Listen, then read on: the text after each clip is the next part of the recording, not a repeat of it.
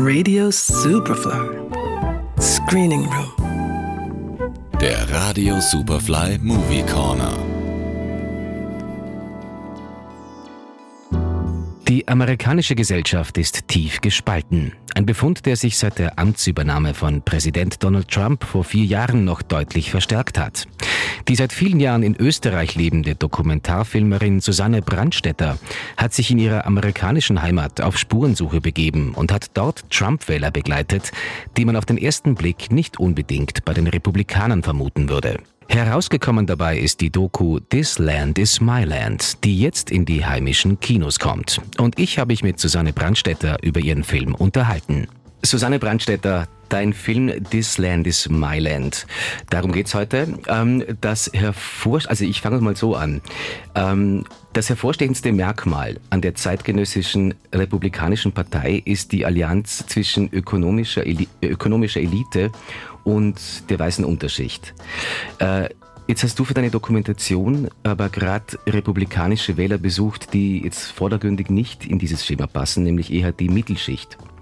Ähm, was war der Beweggrund für dich, dass du, dass du dort in der Mittelschicht nach Antworten für die Spaltung in der amerikanischen Gesellschaft gesucht hast? Ich wollte jedenfalls schauen, dass ich auch diese Menschen nehme, die nicht diese Stereotypen sprechen. Also in dem Fall eher untypische Trump-Wähler. Aber ich glaube, es sind ziemlich viele Leute auch aus der Mittelschicht, die ihn auch wählen.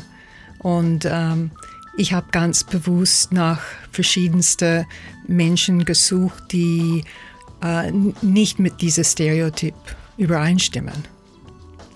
Zum Beispiel äh, Shizuka ist eine Japanerin, die äh, in sehr jungen Jahren nach Amerika gekommen ist, praktisch in Amerika aufgewachsen ist und ähm, sie ist gerade ein Jahr vor der Wahl äh, amerikanische Staatsbürgerin geworden, ist aber aus einem ganz liberalen Umfeld gekommen, äh, ein progressive Familie und, und hat ja Kunst studiert an der Uni und hat trotzdem Trump gewählt. Mhm. Wenn du jetzt gerade äh, Shizuka ansprichst, also die, eine, eine der Protagonistinnen in deinem Film, ähm, für sie ist ja zum Beispiel das äh, Migrationsthema ein sehr wichtiges, das sagt sie zumindest. Ähm, und es gab ja damals, als äh, Trump gewählt worden ist, diese mm, Migrationswelle aus den lateinamerikanischen Staaten in die USA. Und ähm, jetzt fragt man sich, wenn man sie dann erzählen hört, also sie kommt eben aus einem liberalen Haushalt, ist aber trotzdem, sage ich jetzt mal, so wirkt das von außen zumindest, sehr von Angst getrieben, wenn sie sozusagen vor diesen ähm, Einwanderern sozusagen glaubt, dass die dann Chaos reinbringen. Ähm, wie wie, wie passiert sowas? Wie, wie, wie äh, dreht sich jemand, der eigentlich liberal aufgewachsen ist, in, in so eine Richtung? Trump weiß sehr wohl, äh, auf Emotionen zu spielen. Und das passiert oft unbewusst bei den Menschen, dass die von ihm ähm, anderes, ähm, ich weiß nicht, wie man das auf Deutsch am besten ausdrückt, also eingefangen werden und dass sie plötzlich für ihn sind. Und es ist nämlich wissenschaftlich erwiesen sogar, ähm, das hat jetzt nicht mit Trump zu tun, dass wenn man äh, einen Politiker zuhört, der äh, dich ganz stark emotionalisiert, dass das oft auf einer unbewussten Ebene äh, passiert, dass du dich für ihn oder sie plötzlich ähm, ähm, umgestimmt werden kannst. Und jeder, der danach spricht, auch selbst wenn es mit einer emotionalen äh, Botschaft ist, hat weniger Chancen, dich umzustimmen danach. Und so kann es passieren, ähm, wenn jemanden gerade ein, ein ähm, Nerv trifft bei dir, wo du ohnehin vielleicht äh, aus persönlichen Gründen Ängste hast oder, oder Unsicherheit fühlst, dass das dich ja wirklich anspricht. Und das ist ja, glaube ich, bei Shizuka der Fall, wenn man ihre Geschichte anhört, äh, was sie erlebt hat und äh, in ihrem persönlichen Umfeld, ähm, und die Angst um die Familie, die viel reist und wie das immer wieder auf die Terroranschläge und dann die äh, Migranten, die in Wirklichkeit, äh, so sagt äh, Trump immer wieder, das sind Verbrecher und, und das sind, ähm, äh, wie sagt man wieder, ähm, Rapists, ähm, Vergewaltiger. Vergewaltiger und so weiter. Und äh, das schürt natürlich diese Angst umso mehr, die vielleicht als erste unbewusst gewesen ist. Und dann einfach ist, hört man diese Botschaften an und fühlt man sich ähm, gut bedient von einem Politiker wie Trump, der sagt, er wird dagegen kämpfen. Welche Informationen ich da sozusagen äh, nehme, um mir mein Weltbild zu basteln, hat immer damit zu tun, welche Medien ich konsumiere.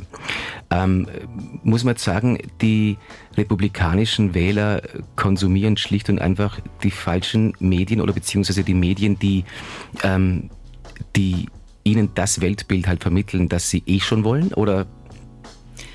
Wir sind im Grunde genommen alle so, dass wir äh, lieber die Medien anhören, die mit unserem Weltbild äh, übereinstimmt.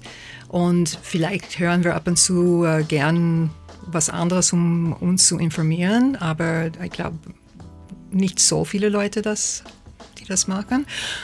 Also ich will nicht sagen, ich glaube nicht, dass die Leute, ich glaube nicht, wenn die Leute das sagen, sondern ich glaube nicht, dass Menschen, dass so viele Menschen das machen. Ähm, und Republikaner, ähm, da darf man nicht vergessen, ähm, diese Trump-Anhänger, äh, besonders die in meinem Film, sind keine Republikaner gewesen. Also der, der Großteil.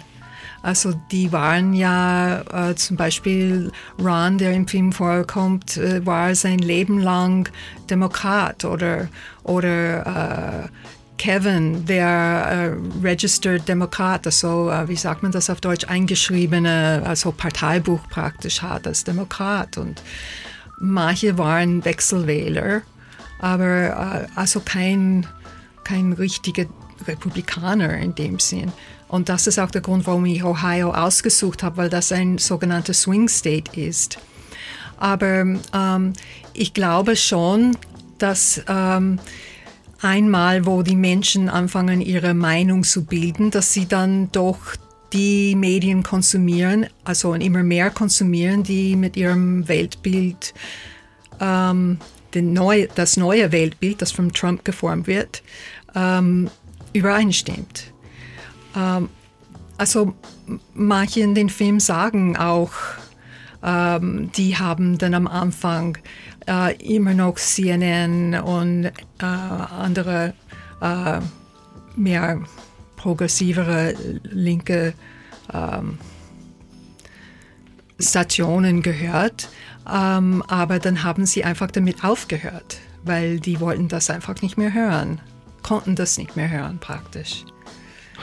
Jetzt gibt es aber viele politische Beobachter in den USA, die sagen, dass diese extreme Spaltung zwischen Republikanern und Demokraten ja schon ähm, länger dauert, dass sie schon früher angefangen hat. Also zum Beispiel Ezra Klein, der, der, der das Buch geschrieben hat, Why We Are Polarized, äh, meint ja, dass, dass die Spaltung eigentlich begonnen hat bereits 1960, also in den 60er Jahren mit der, mit der, mit der Übernahme der Position der Bürgerrechtsbewegung ähm, durch die Demokraten. Also dass vorher Republikaner und Demokraten eine relativ schwer unterscheidbare ähm, Parteienlandschaft gebildet haben und ab da, dass sich die weißen sozusagen ähm, Männer, äh, vor allem Männer, dass sie die Weißen aber im Allgemeinen eher zu den Republikanern gewendet haben. Teilst du diese Auffassung oder ist es wirklich eher ein, ein diese Spaltung ein Phänomen, das Trump jetzt ausgelöst hat?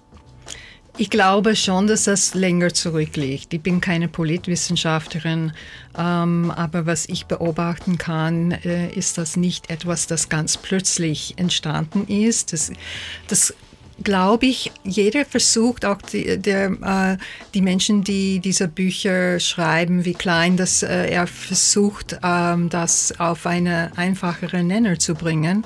Aber ich glaube, dass das so komplex ist, ähm, das, das sind sehr viele Sachen, die, äh, die mitspielen. Ich glaube auch zum Beispiel, dass äh, äh, 11. Äh, also 9-11, das sagt man hier auch.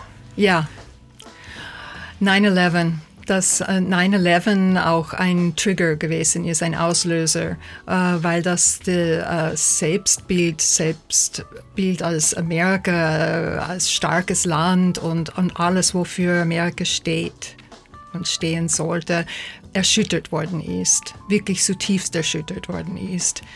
Und ähm, ich glaube, dass das auch bei vielen Menschen gro so große unter äh, ähm, so große Unsicherheit und Ängste ausgelöst hat, die immer noch ähm, eine Rolle spielen. Und dann kam natürlich die äh, Finanzkrise und hat dann mehr zur Spaltung in der Gesellschaft beigetragen. Und ich glaube nicht, dass man das so einfach dividieren kann und sagen, das ist äh, die Republikaner so und die Demokraten so und das hat sich so einfach gespaltet. Ähm, welche Rolle spielt jetzt deiner Meinung nach die, die Medienlandschaft in den USA? Es ist ja anders als, bei, als in vielen Euro, äh, europäischen Ländern spielen die öffentlich-rechtlichen Medien eigentlich so gut wie keine Rolle. Also es gibt eben Fox News als äh, rechten, also als rechtsgerichteten Sender und es gibt CNN als linksliberales ähm, Netzwerk.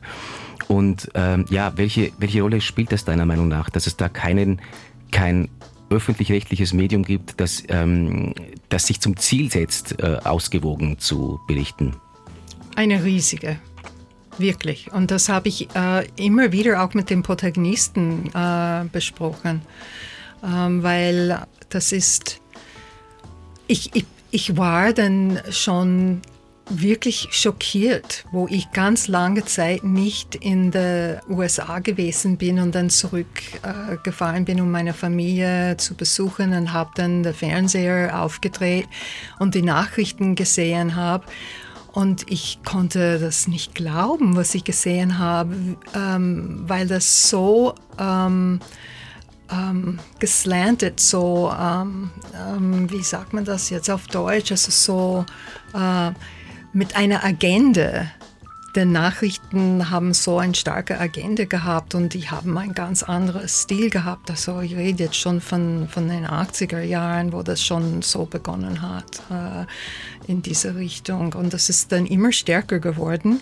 Und jetzt mit dem Wahlkampf ist das extrem selbstverständlich. Und ähm, ich finde es wirklich sehr wichtig, dass wir ähm, ein ähm, öffentlich-rechtliche Sender haben mit dieser Aufgabe und auch mit der gesetzlichen äh, Bestimmung, dass es so sein muss, dass man versucht, immer objektiv und zumindest beide Seiten zu Wort kommen zu lassen. Äh, und dass man das hat. Und das ist äh, etwas, was vielleicht viele Menschen hier nicht immer wissen, so zu schätzen, dass wir das haben. Weil die Menschen in Amerika, mit denen ich zu tun gehabt habe, wo ich das erzählt habe, die haben gesagt, ja, das wäre toll, wenn wir das hätten. ähm, Jetzt äh, haben wir schon gesprochen äh, äh, über die, die Medienlandschaft, also den, den Vergleich eben zwischen, da, zwischen den USA und hier. Ähm, jetzt hat aber auch bei uns in den letzten Wahlkämpfen, in den letzten Jahren, nicht nur in Österreich, sondern auch in Europa, spielt das Thema Migration und Sicherheit eine, auch eine immer größere Rolle. Siehst du da äh, Parallelen zwischen den USA und Europa bzw. Österreich oder sind das doch zwei verschiedene Komplexe? Ich glaube, ähm, das sind große Parallele. Ich glaube trotzdem, dass die populistischen Politiker äh, schöpfen aus ihrem lokalen Umfeld und dass jede Situation so ist, wie das ähm, ist es nicht eins zu eins äh, zu übertragen, weil das ein, ein anderes Umfeld ist. Trotzdem, also solche Politiker wie Donald Trump oder Orban und so weiter, ähm, die operieren eben sehr äh, gerne mit dieser sehr starke emotionalisierende äh, Botschaften. Und die im Grunde genommen haben dann immer ein, ein bestimmtes Schema, äh, wir gegen den anderen, also äh, erzeuge dieses Gefühl in den Menschen, äh, erzeuge ein Gefühl der Gemeinschaft mit diesen Menschen, die du ansprichst, also wie eine Familie oder Tribe praktisch. Und, ähm, und dann tu diese ähm, Ängste, die du praktisch hervorrufst, dann für dich äh, als Politiker ähm, instrumentalisieren, indem äh, die Menschen dann bereit sind, aktiver zu werden, bis zum Punkt, dass die äh, auf die Straße gehen und vielleicht sogar aggressiv, äh, aggressiv werden, wie wir jetzt in den letzten Zeit leider sehen. Ähm, Gibt es nach dieser äh, Dokumentation, nach der Beschäftigung mit diesem Thema eine etwas, eine, eine, eine Lösung oder eine, eine, ähm, eine Möglichkeit, wie du dir vorstellst, dass Politik organisiert werden könnte, die aus diesem Dilemma der Spaltung herausführt? Also ähm, das ist etwas, was mir wichtig ist und was ich auch in dem Film jetzt äh, praktisch zeige ist, äh, es ist meine persönliche Meinung, dass es wichtig ist, trotz aller Unterschiede, äh, dass man sich engagiert und zuhört, also den, dass man bereit ist, den sogenannten anderen ähm, wirklich mit offenen Ohren zuzuhören und, und, tief zuzuhören. Das heißt, äh, nicht gleich in deinem Kopf anfangen, Gegenargumente zu formulieren, aber wirklich versuchen zu verstehen, warum die Menschen das annehmen, diese Gedanken, warum sie so fühlen und, und woher das kommt. Und das ist, was ich jetzt versucht habe in meinem Film. Ähm, ich glaube, ähm, dass, es, dass es so ist, dass wenn wir nicht bereit sind, das zu machen, dass wir zum Spielball machen von solchen politisch äh, von solche populistische Politiker, die äh, das, genau das wollen, dass die uns manipulieren, alle dadurch, weil wir immer, äh, weil wir uns immer weiter voneinander entfernen, dass die Gräber immer tiefer werden und dass die Gesellschaft noch mehr polarisiert wird. Das ist genau das, was sie wollen. Und das will ich nicht und ich nehme an, dass die meisten Menschen wollen das nicht wirklich. Dann vielen Dank für das Gespräch und alles Gute mit dem Film. Danke. Regisseurin Susanne Brandstetter war das im Gespräch. Ihre Doku This Land is My Land läuft ab jetzt in den heimischen Kinos. Johannes Romberg, Radio Superfly. Radio Superfly im Kino. Screening Room wurde präsentiert von Film.at